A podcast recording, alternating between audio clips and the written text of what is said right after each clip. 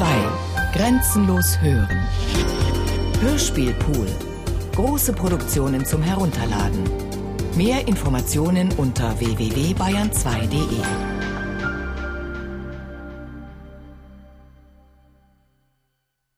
Memory Loops. Tonspuren zu Orten des NS-Terrors in München 1933 bis 1945 von Michaela Milian. Pestalozzi-Straße, Edstraße, Briennerstraße, Mariannenbrücke. Münchner neueste Nachrichten. Montag, 6. Februar 1933. Politische Ausschreitungen in München.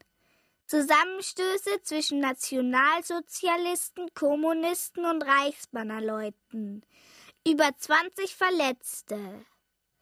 Die SA und die SS veranstalteten gestern Vormittag einen Propagandamarsch durch Giesing und Heidhausen.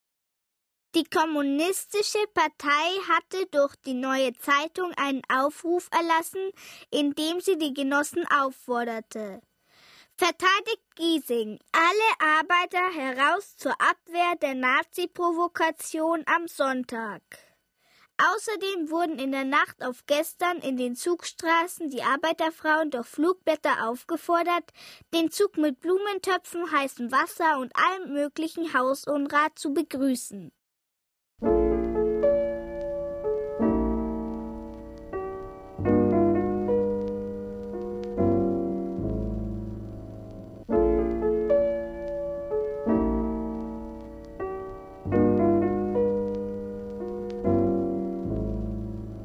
Ich erinnere mich an den Wahlsonntag 1932.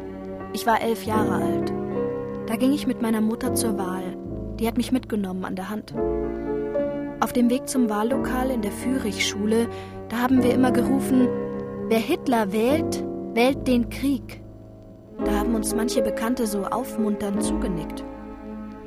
Wir haben uns vor das Wahllokal gestellt und ich habe auch fest mitgerufen, wer Hitler wählt, wählt den Krieg. Dann kam ein Polizist. Meine Mutter und ich mussten mitgehen.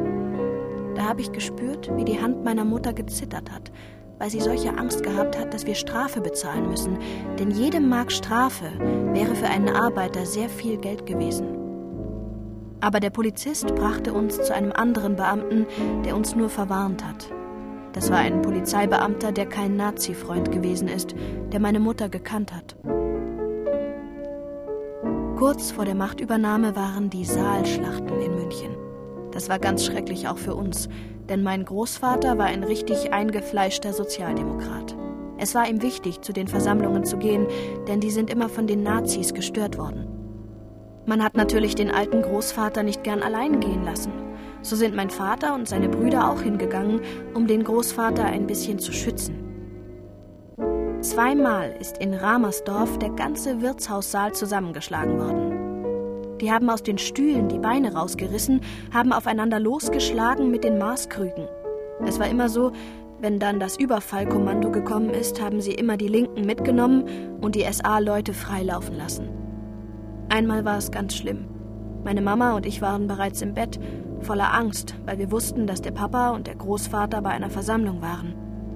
Plötzlich hörten wir durch die Straße ein Getrampel. Meine Mutter hat schnell die Haustür aufgemacht und tatsächlich ist mein Papa über die Stiegen raufgerumpelt und hat sich ins Bett gelegt mitsamt dem Gewand.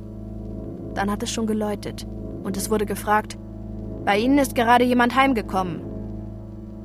Da hat meine Mutter gesagt, nein, bei uns ist niemand heimgekommen. Mein Mann liegt im Bett. Schauen Sie doch. Da hat mein Papa so verschlafen gesagt, ja, ja, was ist denn los? Da sind sie wieder gegangen. Es war immer die Rede, wenn die Nazis die Wahl gewinnen, dann gibt es die Nacht der langen Messer. Dann rollen die Köpfe. Das hat mich als Kind schrecklich beeindruckt. Ich habe furchtbare Angst gehabt vor den Nazis. Nazis hat man damals nicht gesagt, man hat die Hitler gesagt. Ich habe so eine Angst gehabt vor den Hitlers, dass ich, bevor ich schlafen gegangen bin, immer erst unters Bett geschaut habe, ob da nicht ein Hitler drunter ist. 1933 sind die Nazis an die Macht gekommen. Mein Vater war Bastler und hatte uns selbst ein Radio gebaut. Deshalb sind zu uns Nachbarn, Freunde und auch die Verwandten zu Besuch gekommen, um Radio zu hören. Bei der Wahl im März 1933 sind alle in unserer kleinen Küche in der Abendturmstraße in Ramersdorf gesessen. Ich habe den besten Platz am Küchentisch gehabt, weil mein Vater mir einen großen Bogen Papier hingelegt hat mit Linien. Darauf hatte er die großen Städte in Deutschland und die Parteien aufgeschrieben. Ich musste die Wahlergebnisse eintragen, wie viele Stimmen die SPD, die KPD und so weiter und die Nazis bekommen haben. Das war eine ziemlich traurige Sache. Ich erinnere mich noch, wie meine Mutter am Ofen stand. Sie hat Tee gekocht für die Gäste, hat Tassen gespült und dabei sind ihr die Tränen ins Spülwasser gefallen. Sie hat nichts gesagt, hat immer nur geweint. Und die jungen Männer waren auch alle ganz betreten und ganz traurig. Dann kam die Angst, wer wird als nächstes abgeholt werden. Nächtelang hat man Angst haben müssen, denn die sind immer in der Früh um sechs gekommen und dazu kam die Angst um den Arbeitsplatz. Wer wird seine Arbeit behalten?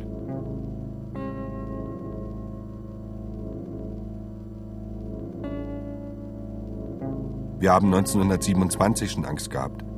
Da gab es den Stahlhelm, das war eine ganz rechte Organisation. Und es hat die Wehrkraft und die SA gegeben.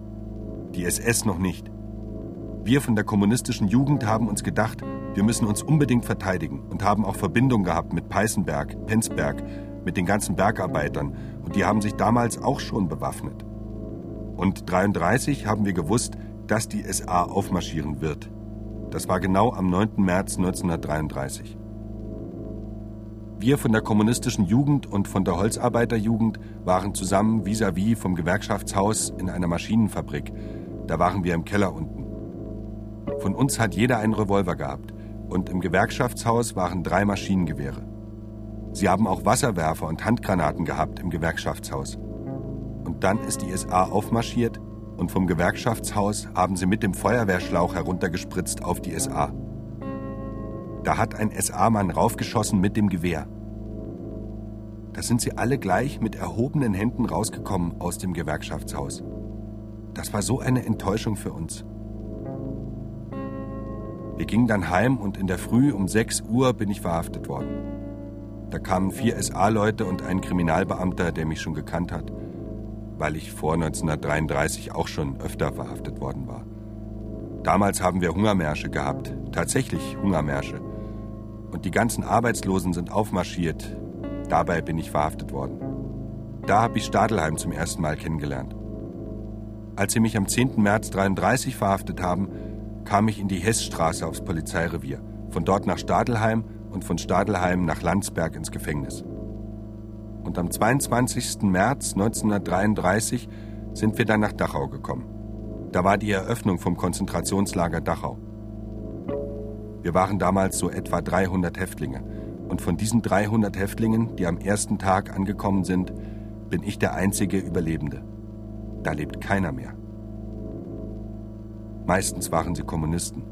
Es sind auch Juden mit hineingekommen, aber nicht als Juden, sondern weil sie Kommunisten waren. Von unserer Gruppe der kommunistischen Jugend waren wir allein schon 20 aus Giesing, die als erste mit mir nach Dachau gekommen sind. Über 90 Prozent der Häftlinge waren Kommunisten. Die Sozialdemokraten, die verhaftet worden sind, sind dann wieder freigekommen. Auch die von der Gewerkschaft. Die haben sie überhaupt nicht verhaftet. Im Gegenteil, da musste ich richtig staunen. Der Bibliothekar von der Gewerkschaft der war acht Tage später schon bei der SA.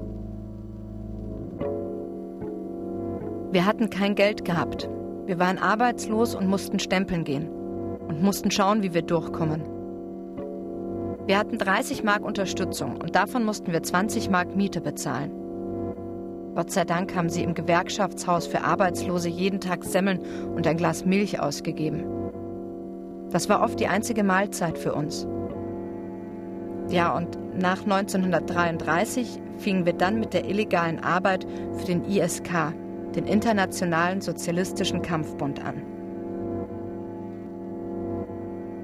Nach der Wahl 33 haben wir von der Sozialistischen Arbeiterjugend gesagt, wir lassen uns das nicht gefallen. Wir versuchen, dass die Nazis innerhalb von vier Jahren wieder verschwinden. Wir wollten unsere Leute bis zur nächsten Wahl in vier Jahren organisieren bzw. mit Material versorgen, damit sie das Gefühl haben, es ist noch jemand da. Ich habe in der Regel 100 bis 200 Stück unserer Zeitung Neuer Vorwärts so am Bauch unter die Hose reingeschoben. Die haben wir noch extra mit Packpapier verpackt, damit sie nicht feucht werden, weil man ja beim Radlfahren geschwitzt hat. Und die Münchner sind einmal auf den Trick gekommen, sie zusammenzurollen, den Fahrradsattel abzumontieren, sie in dieses Rohr hineinzustecken und einen Korken hinten drauf zu stecken. Also jeder hat eine Idee gehabt, wie man die Zeitung am besten transportieren kann, dass wir nicht aufgefallen sind. Wir waren halt Idealisten. Wir haben es in dem guten Glauben getan, dass wir damit das Dritte Reich bald ablösen könnten.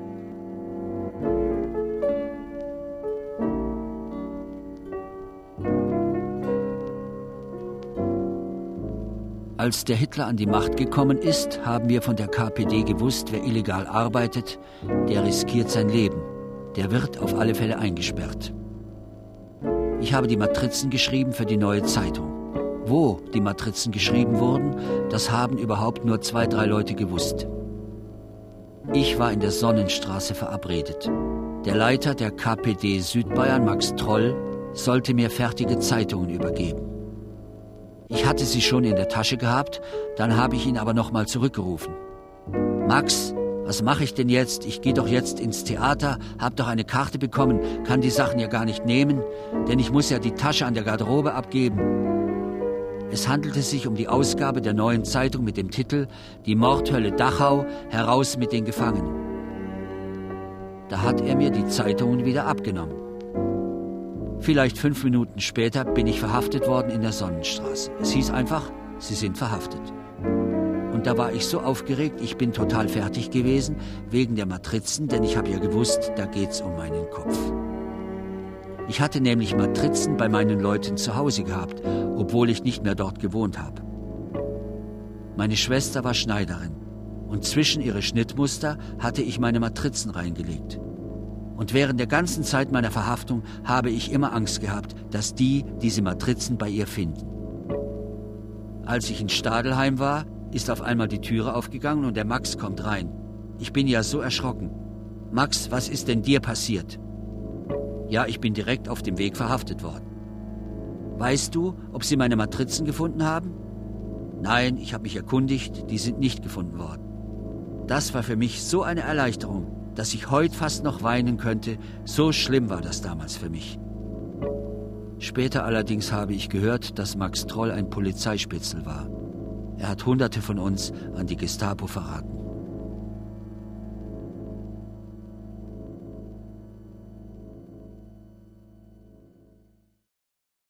Münchner Neueste Nachrichten. Sonntag, 26. März 1933 die ersten Gefangenen im Konzentrationslager. Im Dachauer Konzentrationslager sind nun die ersten 200 Kommunisten eingetroffen. In der Freizeit sind Vorträge heimatkundlicher und konfessioneller Art vorgesehen. Man will versuchen, die Internierten durch Arbeit, entsprechende Verköstigung, Gerechtigkeit gegenüber dem Einzelnen wieder für vaterländische Ideen brauchbar zu machen. Es ist nicht ausgeschlossen, dass für einige der Internierten die Möglichkeit besteht, sich im Dachauer Moos auf zuvor von ihnen selbst in Arbeitsgruppen kultiviertem Gebiet anzusiedeln. Münchner Neueste Nachrichten. Dienstag, 4. April 1933. Konzentrationslager Dachau. Besuch strengstens untersagt. Nur mit Ausweis der Polizeidirektion München möglich.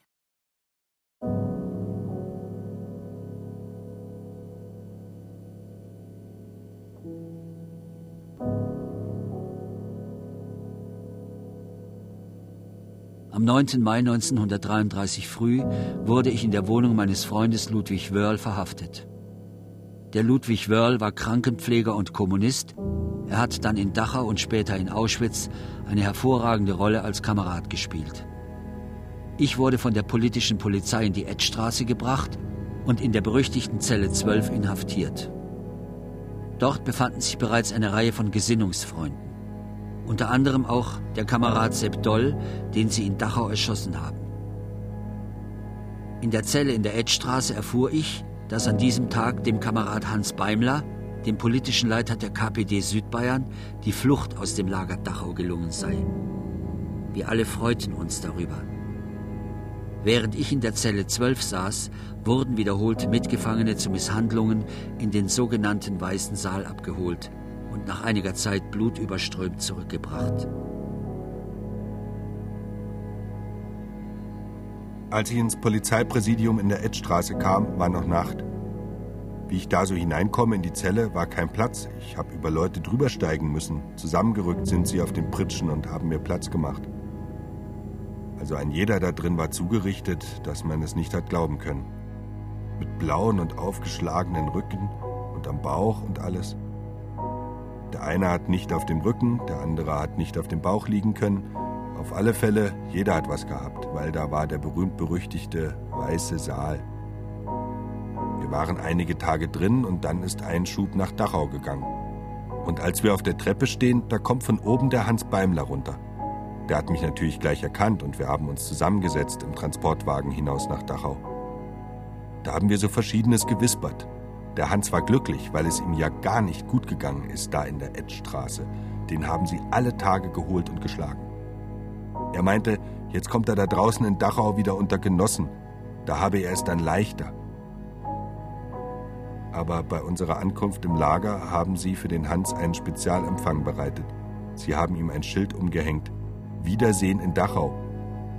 Das war eine Erinnerung an die letzte große Kundgebung der KPD im Zirkus Krone, wo der Hans in seinem Schlusswort gesagt hatte, wir werden unseren Mann stehen und auf Wiedersehen in Dachau. Damit hat er natürlich nicht das Konzentrationslager gemeint, sondern Dachau war ja berühmt schon von 1919 her. Durch den Sieg der roten Truppen bei Dachau unter Toller, als man die Weißen, die Truppen der Reichswehr und der Freikorps aus der Stadt Dachau vertrieben hat. Hitler hat ja immer wieder in seinen Auslassungen auf die Räterepublik verwiesen, hat gesagt, ich, Hitler, werde euch Deutsche vor solchen Umtrieben in Zukunft schützen. So etwas wird nicht mehr vorkommen.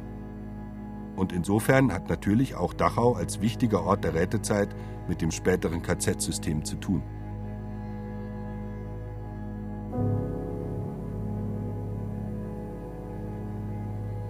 Mein Mann Hans Beimler war in der Illegalität.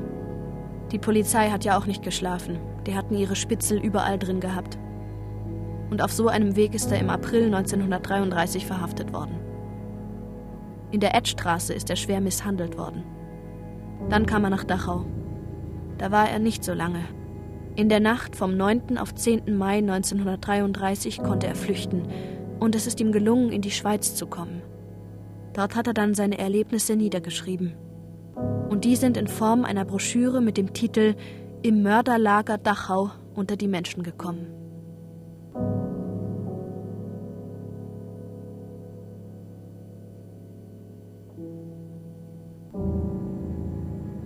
Ich wurde in meiner Münchner Studentenbude festgenommen am 9. März 1933, acht Tage nach meinem Referendarexamen. Von meiner humanistischen Erziehung her war ich immer gegen Krieg und für Friedenspolitik, natürlich für Soziales.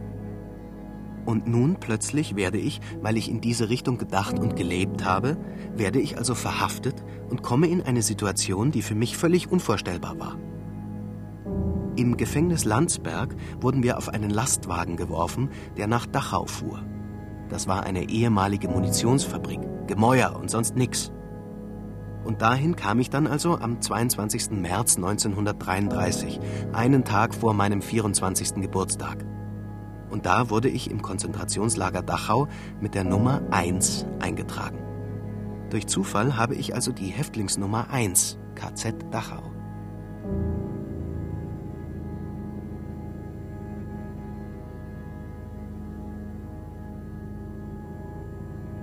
Als Hitler an die Macht kam, war ich 22 Jahre alt. Ich sah im Nationalsozialismus viel Positives. Innerhalb der Studentenschaft gab es keine Opposition. Man musste sich irgendwie integrieren. SA, Studentenschaft, Fliegerkorps, SS, Reitervereinigung und so weiter. Ich versuchte dort hineinzukommen, wo ich möglichst wenig marschieren musste. 1938 machte ich meine Examen hier in München und wenn man nun eine Assistentenstelle an der Universität haben wollte, musste man in die Partei eintreten. Deshalb bin ich 1937 Mitglied geworden und war also pro forma dabei. Es gab keine Alternative für mich. Mitmarschieren, das heißt jede Woche ein- oder zweimal paramilitärisch trainieren oder bei der Propaganda mitmachen. Es gab natürlich passiven Widerstand bei einigen Professoren und Studenten, aber alle, die Karriere machen wollten, kamen mit den politischen Institutionen in Kontakt.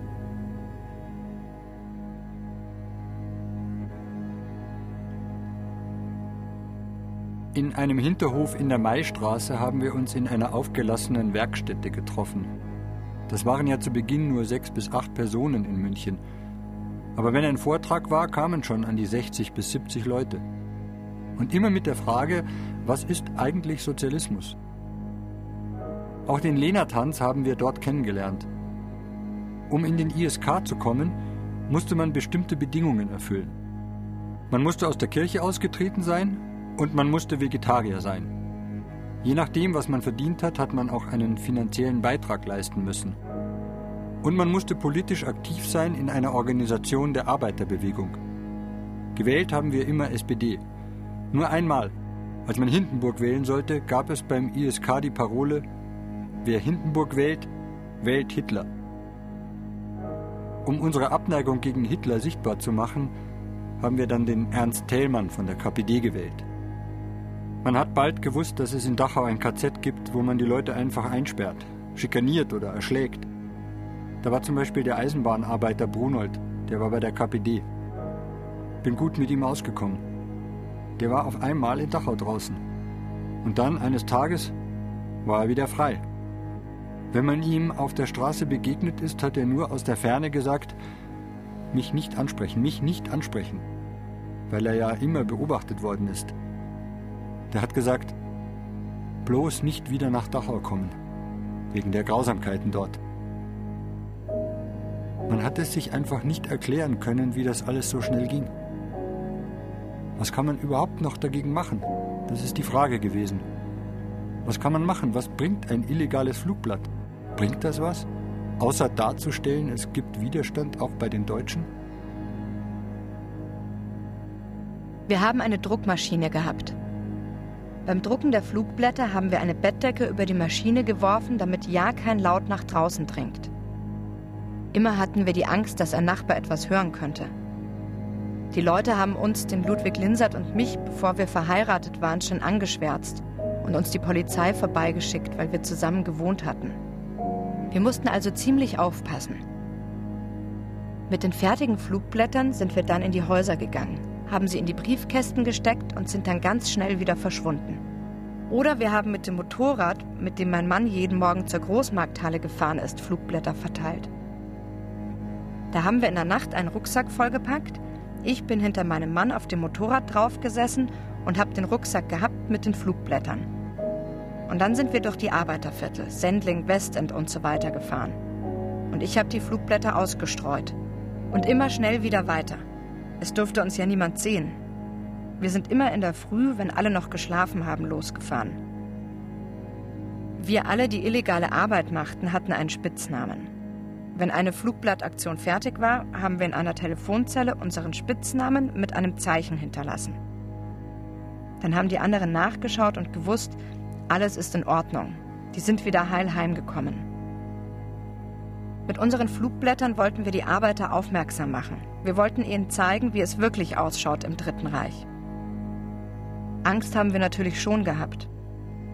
Wir haben gewusst, wir dürfen uns nicht erwischen lassen, sonst ist Dachau fällig.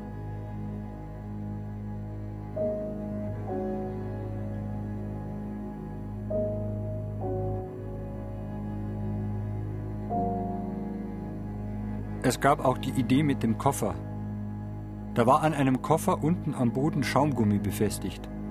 Und aus dem Schaumgummi wurden Buchstaben herausgeschnitten. Diese Buchstaben waren mit Silbernitrat getränkt.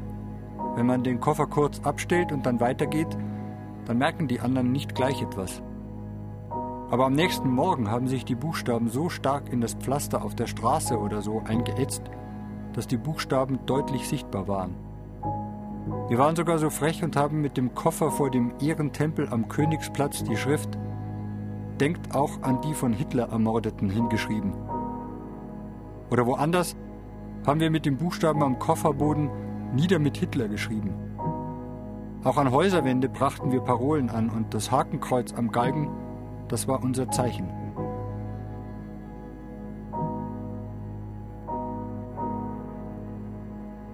Unser Lebensmittelgeschäft in der Fürstenrieder Straße 46 war unser Treffpunkt und die Anlaufstelle. Wir haben von den Freunden oben aus Norddeutschland die Mitteilung gekriegt, dass welche fliehen müssen, die gefährdet sind. Und die kommen über München. Wir sollten sie quasi weiterleiten oder zunächst einmal aufnehmen. Aber wie haben wir sie erkannt? Es war vereinbart, dass sie beim Kauf in unserem Laden das Geld auf eine bestimmte Weise hinlegen. Dann wussten wir Bescheid. Oder sie hätten auch sagen können, ich will einen Hutzucker. Das war nämlich etwas, das nicht mehr ortsüblich war. Den nahm man in der früheren Zeit zum Einmachen. Wenn so etwas kam, dann wussten wir, das ist einer von uns.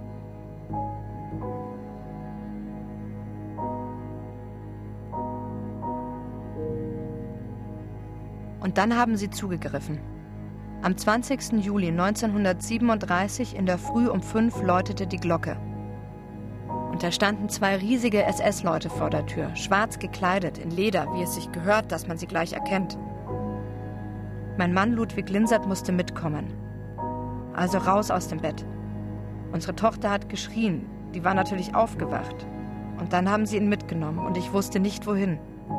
Was sollte ich jetzt machen? Jetzt war niemand da für die Großmarkthalle, um einzukaufen für den Laden. Die Verwandten hatten kein Telefon, ich konnte sie nicht erreichen. Wie ich über diesen Tag gekommen bin, ich weiß es nicht mehr. Ich bin dann, sobald es ging, mit meinem Schwager zur Gestapo-Zentrale ins Wittelsbacher Palais gefahren. Er ist dann weit weg stehen geblieben, weil er nicht in die Sache verwickelt werden wollte. Alle Verwandten hatten Angst, dass sie auch noch drankommen.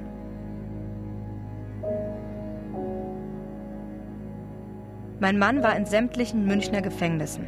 Stadelheim war die letzte Station, bevor er nach dem Urteil nach Landsberg kam. Der Ludwig Koch ist dann auch verhaftet worden. Acht Jahre Zuchthaus hat er bekommen, wegen Vorbereitung zum Hochverrat. Ich selbst wurde auch von der Gestapo verhört. Da haben sie mir gedroht, meine Tochter, die würde kein Jahr alt werden. Sie würden sie mir wegnehmen und irgendwo in ein Heim stecken.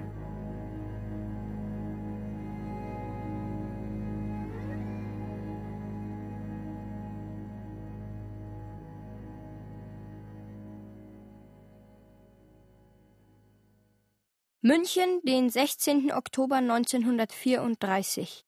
Polizeipräsidium München an das Staatsministerium des Innern. Betreff Maßnahmen der Polizeidirektion gegen die auf sexuellem Gebiet als Verderber der männlichen Jugend amtbekannten Personen. In der Nacht vom 20. auf den 21. Oktober 1934 fand im ganzen Stadtgebiet eine umfassende Streife auf amtbekannte Homosexuelle statt. Die Streife wurde folgendermaßen durchgeführt. Die größeren Parkanlagen wurden ab 8 Uhr abends durch Sonderstreifen begangen und abgesucht. A. Der englische Garten mit fünf Streifen aus je drei Mann und einem Diensthund.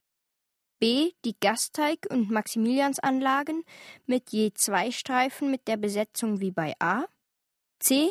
Der Ausstellungspark mit den Anlagen um die Bavaria mit zwei Streifen ebenfalls in der Zusammensetzung wie bei A.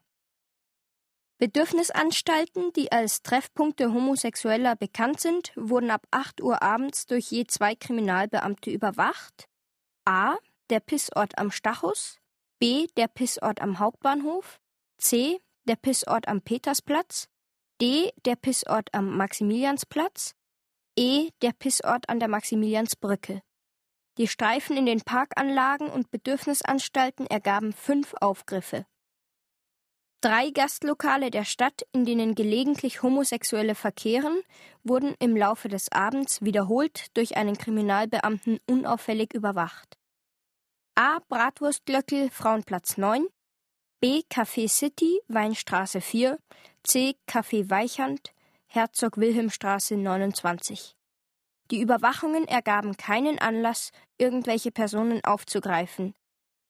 Der früher im Bratwurstglöckel bestehende Stammtisch Homosexueller scheint mit dem Tode des damaligen Inhabers und der Säuberungsaktion vom 30.06.1934 verschwunden zu sein.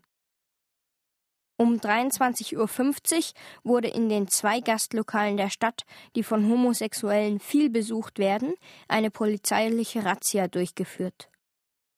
A. Schwarzfischer, Duldstraße 2. Besetzung, Referent, ein Dienstleiter, ein Spezialfahndungsbeamter und sechs Beamte in Uniform. B. Arndhof, Glockenbach 12. Besetzung, Stellvertreter des Dienststellenleiters, ein Spezialfahndungsbeamter und vier Beamte in Uniform. Aus diesen zwei Gaststätten wurden mittels Gefangenentransportwagen 88 verdächtige Personen zur Polizeidirektion verbracht. Am 21. Oktober früh 6 Uhr wurden diejenigen Personen, die wegen homosexueller Betätigung in den letzten Jahren bestraft worden waren und deswegen besonders häufig polizeilich beanstandet werden mussten, soweit sie bei den Streifen während der Nacht nicht schon aufgegriffen wurden, durch die Polizeibezirke aus ihren Wohnungen geholt. Die betreffenden Personen waren vorher aus der Kartei von ca. 5000 Personen nach genauer Prüfung der Polizeiakten herausgesucht worden und betrugen insgesamt 75. Die Festnahme ergab 52 Personen, die ebenfalls bei der Polizeidirektion eingeliefert wurden. Hierbei wurden übrigens in zwei Fällen zwei Homosexuelle beisammen nächtigend angetroffen. 14 Personen konnten nicht gefunden werden, sie werden jedoch so bald als möglich ebenfalls festgenommen werden. Sofort nach Eintreffen auf der Polizeistation wurden die Festgenommenen einem Verhör unterzogen.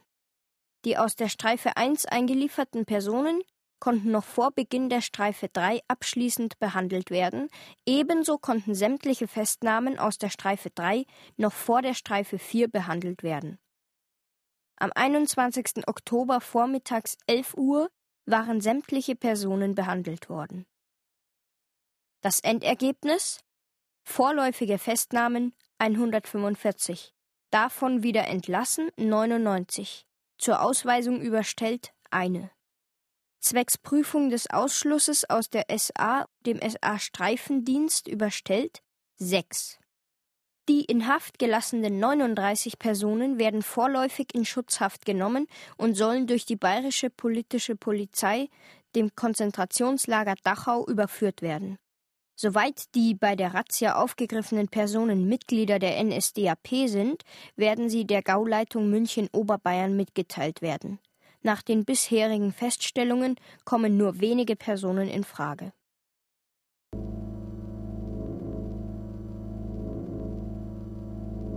Die Gestapo-Leute kamen einfach rein in die Gaststätte, kamen rein in Zivil und Polizisten haben uns alle, alle Gäste und den Wirt einfach festgenommen, ohne zu fragen, ohne Ausweise zu verlangen, haben sie uns einfach rausgebracht und auf Lastwagen verladen.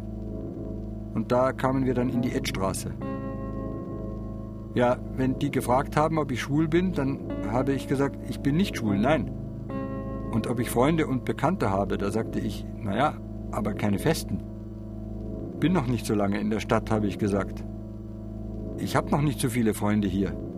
Und ob ich den und den kenne, da haben sie mir Namen genannt, da habe ich gesagt, nein, den kenne ich nicht. Dort habe ich auch einige gesehen, die hatten Kleider an, aber schon einen Bart, weil die schon ein paar Tage festgehalten wurden, wohl Transvestiten, die direkt aus einem Lokal verhaftet worden waren. Die Gestapo hatte bei mir keinen Anhaltspunkt, dass ich schwul war. Nach ein paar Tagen sind wir dann auf LKWs verladen und ins KZ nach Dachau gebracht worden, ohne dass überhaupt irgendein Tatbestand vorhanden war. Die haben gesagt, er kann uns viel erzählen. Sie haben Hausdurchsuchungen gemacht. Sie haben nach Adressen von Freunden gesucht und da hätten sie dann auch angerufen. Meine Freunde hatten aber schon die Briefe und Fotos aus meinem Zimmer fortgenommen denn sie wussten, dass ich wahrscheinlich Pech hatte, weil ich nie über Nacht weggeblieben, immer nach Hause gekommen bin. Denn wenn ich mal mit einem Freund zu Hause war, bei ihm, und man hat vielleicht gefrühstückt, Kaffee getrunken, musste man immer damit rechnen, dass es an der Tür klopft und die Gestapo davor steht und einen verhaftet. Kommen Sie mit. Weiter haben die nichts gesagt.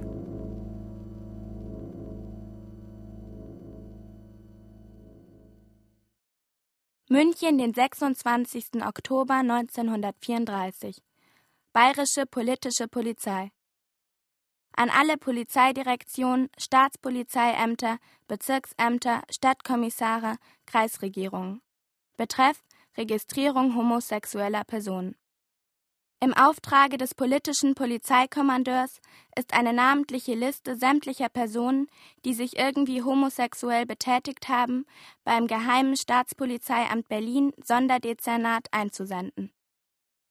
In Erledigung dieses Auftrages sind Listen in doppelter Ausfertigung aller bisher wegen homosexueller Betätigung beanstandeter und bestrafter Personen nach folgender Kopfübersicht bis spätestens 25. November 1934 einzusenden.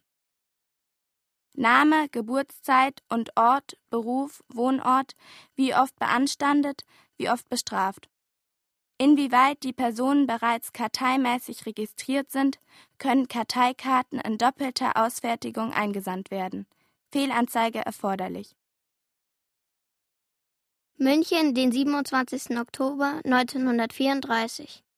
Bericht über das Ergebnis der Razzia in der Nacht vom 20. auf 21. Oktober 1934. Erstens. Die Polizeidirektion München hat 39 Personen festgenommen und nach Dachau überstellt. Zweitens.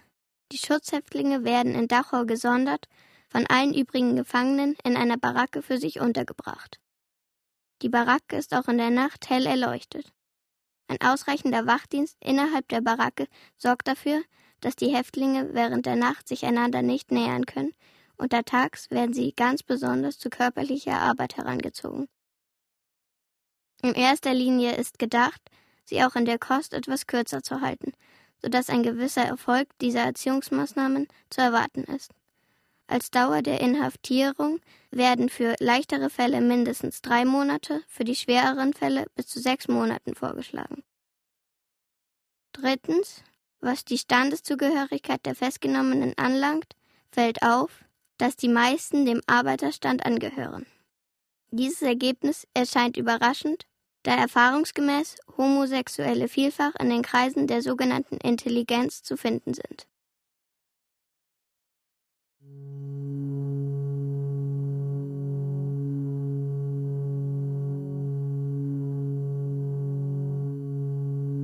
Ich hatte damals einen festen Freund, der zweimal in der Woche zu mir zu Tisch kam. Ich kam nach Hause und da stürzte meine Haushälterin auf mich zu und sagte, wir haben gefährlichen Besuch. Und wie ich hereinkam, waren da zwei von der Gestapo, die gesagt haben, sie müssten eine Hausdurchsuchung machen. Ich hatte keine Ahnung warum und wieso. Ich war allerdings vorsichtig geworden durch die Nachrichten der Verhaftungen in den homosexuellen Lokalen und hatte alles, was gefährlich und anzüglich war, verschwinden lassen. Gott sei Dank.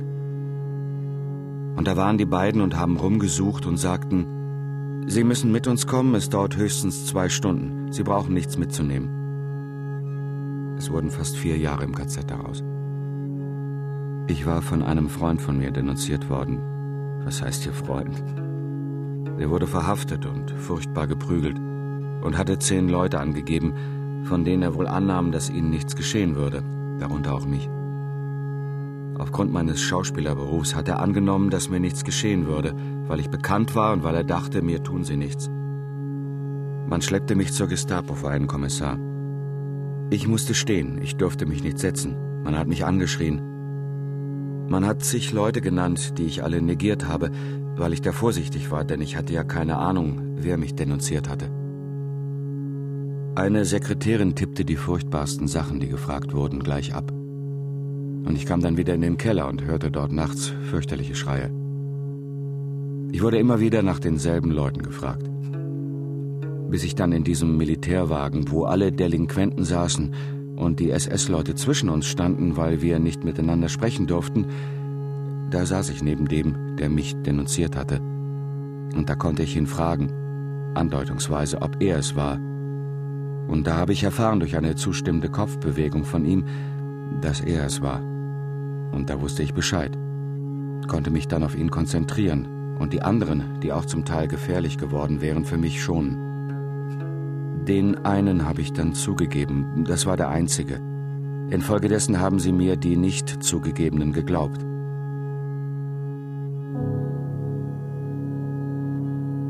Wir wurden auf einem mit Planen verhängten Militärlastwagen ins Konzentrationslager Dachau gebracht. In unserer Baracke, wo immer ein Licht brannte, waren nur Homosexuelle. Man hat ja überhaupt nicht damit gerechnet, dass einem so etwas zustoßen könne. Einem Menschen, der ja ein anständiges Leben führt und eben nur von der Natur homosexuell gemacht wurde. Wir lebten ja ein ehrbares Leben. Wir haben niemandem etwas getan. Um das linke Bein hatten wir eine gelbe Binde, auf der ein römisches A war. Das A wurde uns nie erklärt, aber wir wussten schon, was gemeint war. Arschficker. Diese Binde war schon auf den Hosen drauf, die wir bekamen. Erst später kamen dann die rosa Winkel an die Kleider, um uns zu kennzeichnen. Selbst unsere Mithäftlinge in den KZs verachteten uns.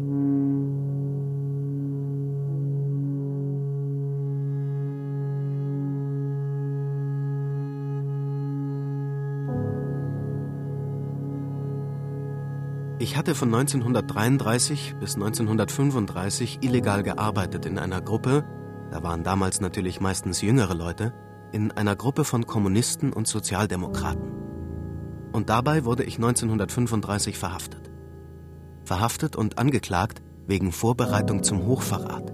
So hat das damals geheißen. Also alles, was man eben ganz bewusst gemacht hat.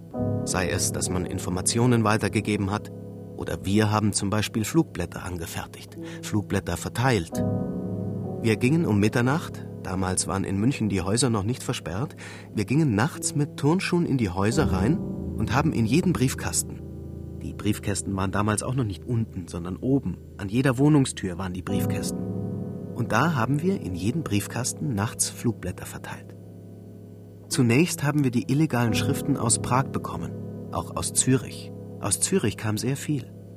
Das war die Verbindung, bis sie dann aufgeflogen ist.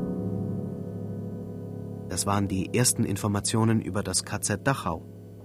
Zum Beispiel der Bericht von Hans Beimler im Mörderlager Dachau. Später dann Berichte über den Reichstagsbrand aus dem Braunbuch. Das haben wir weitergegeben und zum anderen so allgemeine politische Informationen, wo wir begründet haben, dass diese Politik Hitlers am Ende den Krieg bedeutet. Natürlich wurden wir sehr bald, so ab Sommer 34, beobachtet. Aber man hat einfach weitergemacht. Am 16. März 33, da kam der Hitler nach München und wurde, und zwar überall, mit einem echt frenetischen Jubel empfangen. Die Straßen waren geschmückt und so weiter. Das war für mich eine furchtbare Enttäuschung, weil ich habe da immer diese blauäugige Vorstellung gehabt vom, naja, vom deutschen Arbeiter, 1935 wurden wir dann verhaftet. Ich kam sofort in Einzelhaft und blieb es bis zum Prozess. Da kam ich völlig aus dem Gleichgewicht. Es begann mit Nervosität, Schlaflosigkeit, Atemnot. Man kann es kaum erklären. Ich rannte in der Zelle herum und glaubte einen Anfall zu bekommen. Es war eine Störung, die ich bis Mitte der 50er Jahre noch gehabt habe. Während der Gestapo-Haft im Wittelsbacher Palais haben sie mir angeboten, sie geben mir einen Strick in die Zelle, damit ich mich aufhängen kann. Tagsüber haben sie mir das angeboten, in der gleichen Nacht haben sie mich geholt zur Nachtvernehmung. Sicher ist das nicht so einfach. Man ist ja ein junger Mensch gewesen und ich war nicht so stark. Aber ich habe nie an Selbstmord gedacht. Ich habe an so etwas nie gedacht.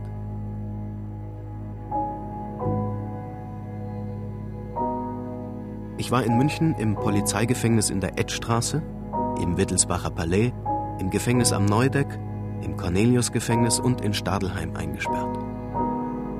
Mein Glück war, dass ich genau an dem Tag verurteilt wurde, als die Strafe verschärft wurde, als auf Vorbereitung zum Hochverrat die Todesstrafe eingeführt wurde. Ich wurde nur zu zweieinhalb Jahren Zuchthaus verurteilt. Noch im Zuchthaus Amberg habe ich dann meinen Schutzhaftbefehl bekommen. Hab also nicht damit rechnen können, dass ich entlassen werde. Und ich wurde auch nicht entlassen, sondern wurde direkt mit dem Gefangenentransport vom Zuchthaus Amberg ins KZ nach Dachau gebracht. Meine Mutter hat es nicht glauben wollen. Sie hat gedacht, ich werde entlassen. Sie hat sich am Bahnhof in München hingestellt und hat gewartet, dass ich heimkomme. Und da hat sie mich im Gefangenentransport, und zwar an einer Kette gefesselt, so war das damals üblich, hat sie mich so im Vorbeigehen gesehen.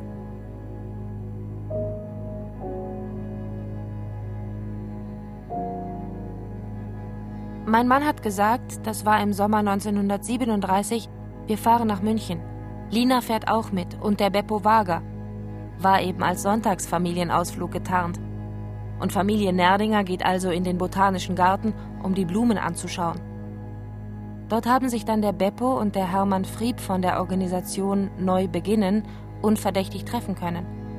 Sie trafen sich auch mit österreichischen Widerstandskämpfern mit Ruderbooten auf dem Ammersee. Nach Kriegsbeginn planten sie Sabotageakte und beschafften Waffen, weil sie mit einem Umschwung rechneten. Der Beppo, der war bei der MAN in Augsburg. Der hat im Rucksack in den Zwischenböden die feinen Metallspäne, die er bei der MAN eingesammelt hat, nach Salzburg, nach Wörgl gebracht. Und dort haben sie diese Späne in das Getriebe der Eisenbahnwaggons gestreut. Die Räder sind dann heiß gelaufen und konnten nicht weiterfahren. Das war Sabotage. Es hieß ja, Räder müssen rollen für den Sieg. 1942 zerschlug die Gestapo unsere Gruppe. 50 wurden angeklagt. Frieb und Wager und sechs weitere zum Tode verurteilt.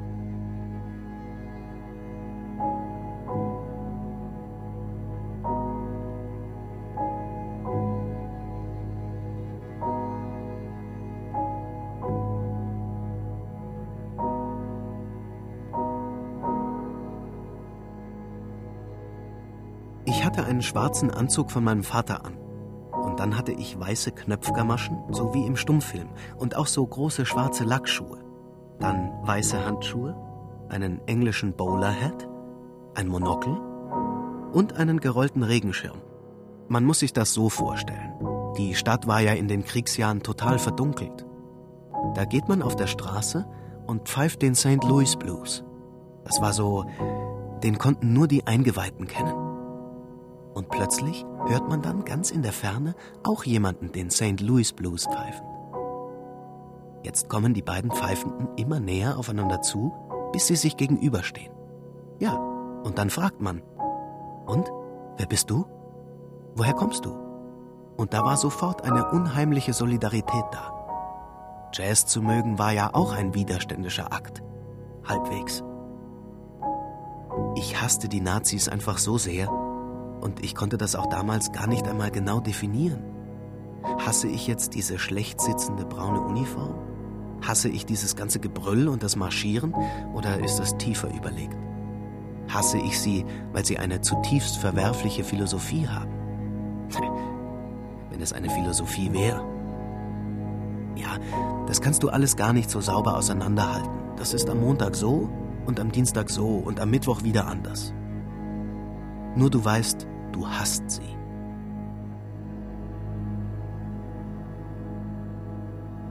Seit ungefähr einem halben Jahr muss in München beobachtet werden, dass sich Burschen im Alter von 15 bis 20 Jahren zusammenfinden und abends die Straßenecken bevölkern sowie die Passanten anpöbeln. Da in letzter Zeit auch HJ-Angehörige von halbwüchsigen Burschen überfallen und grundlos niedergeschlagen worden sind, wurde auf die sogenannten Eckensteher ein besonderes Augenmerk gerichtet.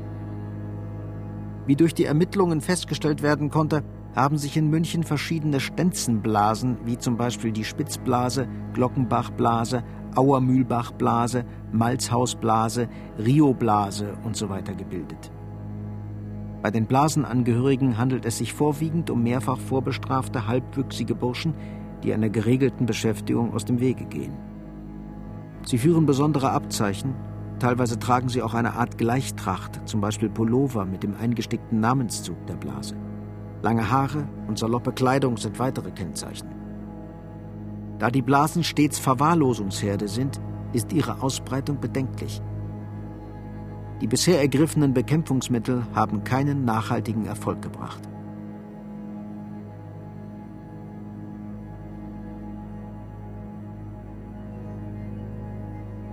Ich bin Mitglied der Nizza-Blase.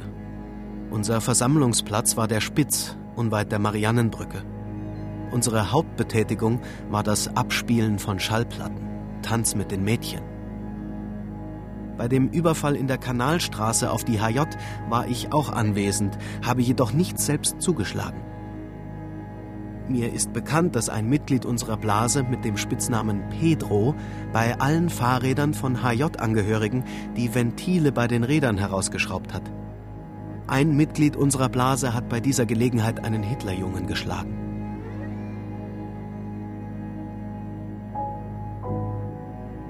Bei seiner Verhaftung war Heinrich Steigenberger, Mitglied der Nizza-Blase, 17 Jahre alt.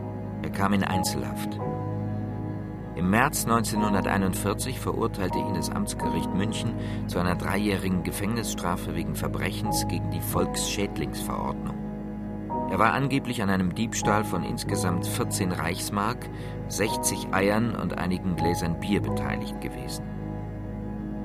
1942 wurde die Haftstrafe umgewandelt in Haft auf unbestimmte Dauer, dann wurde er an die Ostfront geschickt. Nach dem Krieg musste er seine Strafe weiter absitzen. Aufgrund eines Gnadenerlasses kam er 1947 frei.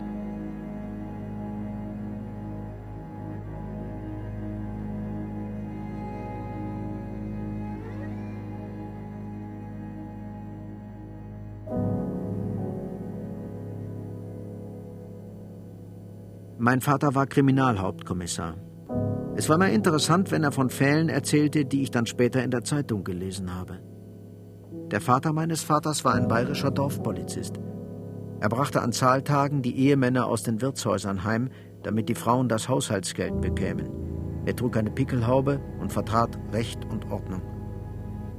Mein Vater stand gewissermaßen in der bayerisch-preußischen Tradition von gottergebenem Pflichtgefühl. Als mein Vater zur Polizei ging, war er noch nicht in der Partei. Als Beamter der Kriminalpolizei wurde er zu einem bestimmten Zeitpunkt automatisch Mitglied der Gestapo. Er hat dann einen SS-Dienstrang bekommen. Schließlich trat er dann auch in die Partei ein, nicht um Karriere zu machen, wie er sagte, sondern um beruflich keine Nachteile zu haben. Ich habe erst viel später erfahren, dass mein Vater bei der SS war. Zu Hause hieß es nur, er sei Soldat gewesen. Meine Mutter sagte immer, er musste das machen, er musste Leute erschießen. Befehlsnotstand. Sie war so eine Frau, die, egal was er getan hätte, ihn immer verteidigt hätte. Bei der Entnazifizierung wurde er als belastet eingestuft. Wieso er später doch wieder in den Polizeidienst übernommen wurde, weiß ich nicht. Mitte der 50er Jahre sind dann bestimmte Dokumente aufgetaucht. Und dann wurde er mit einigen seiner Kollegen von der Kriminalpolizei, die alle bei der SS gewesen sind, verhaftet und vor Gericht gestellt. Ganz schrecklich war das Argument, mit dem er sich vor Gericht verteidigt hat. Er hätte das alles für uns getan. Denn wenn er dem Befehl nicht gehorcht hätte, hätten sie ihn erschossen und dann wäre seine Familie hilflos zurückgeblieben. Das fand ich das Allerschlimmste, wenn er sagte, er habe es uns zuliebe getan.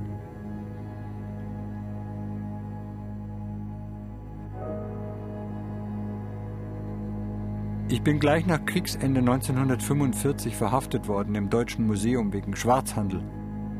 Ich hatte gar nichts bei mir, denn was ich hatte, hatte ich weggeschmissen. Trotzdem wurde ich viereinhalb Tage in der Edstraße, dem Münchner Polizeipräsidium, festgehalten. Und bei einem der Verhöre sah ich einen Polizeimann. Ich habe ihn gut angeschaut und sage, du warst doch in Kaunas bei der Schutzpolizei. Ich habe ja als KZler mal bei der Schutzpolizei gearbeitet. Und wenn diese Schutzpolizisten bei guter Laune waren, haben die uns Flaschen mit Wasser auf den Kopf gestellt und auf die Flaschen gezielt. Nicht immer haben sie die Flaschen getroffen. Und dann, als ich wieder raus war, war klar, ich bleibe hier nicht mehr. Wenn diese Polizeileute dieselben sind, dann ist das hier für mich kein Platz.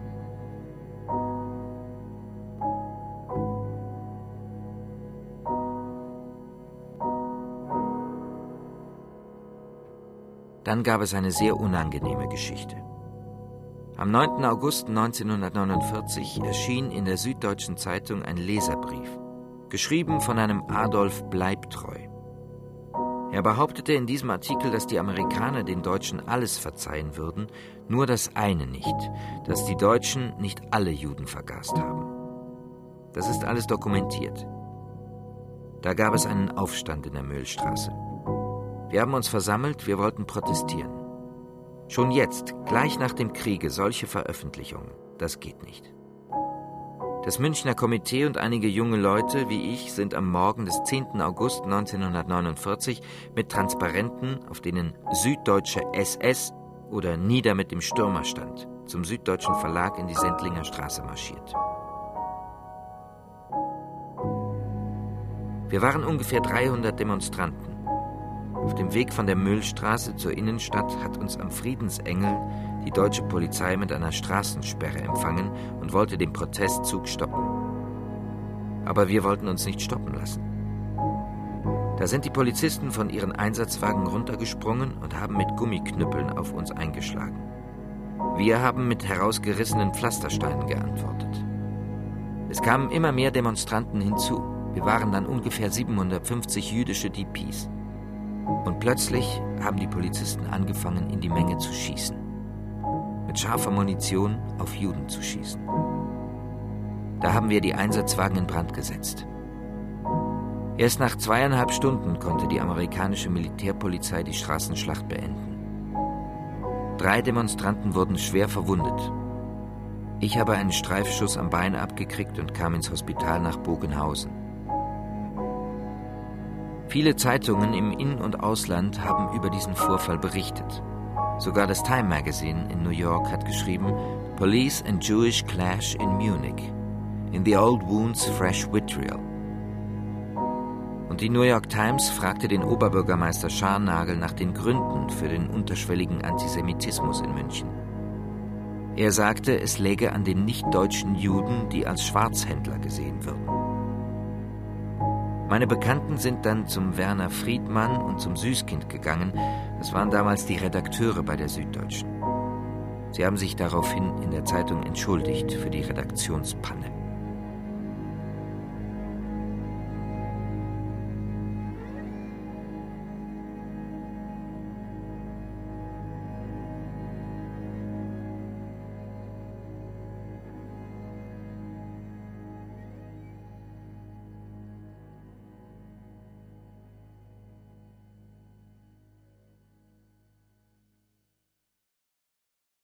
Memory Loops.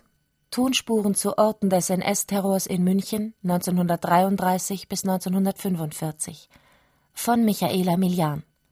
Pestalozzi-Straße, Edstraße, Brienner Straße, Mariannenbrücke. Mit Peter Brombacher, Anna Klarin, Caroline Ebner, Florian Fischer, Julia Franz, Nicola Hecht, Gabriel Hecker, Johannes Herschmann, Hans Kremer, Laura Mehr, Stefan Merki, Wolfgang Pregler, Steven Scharf und Joanna Verbeek von Löwies. Musikrealisation Karl Österheld und Michaela Milian. Sprachaufnahmen Hans Scheck, Susanne Herzig. Studioproduktion Mario Thaler. Regieassistenz Kirsten Böttcher. Komposition und Realisation Michaela Milian. Produktion Bayerischer Rundfunk Hörspiel und Medienkunst in Zusammenarbeit mit der Landeshauptstadt München Kulturreferat Freie Kunst im öffentlichen Raum 2010. Redaktion Herbert Kapfer, Katharina Agathos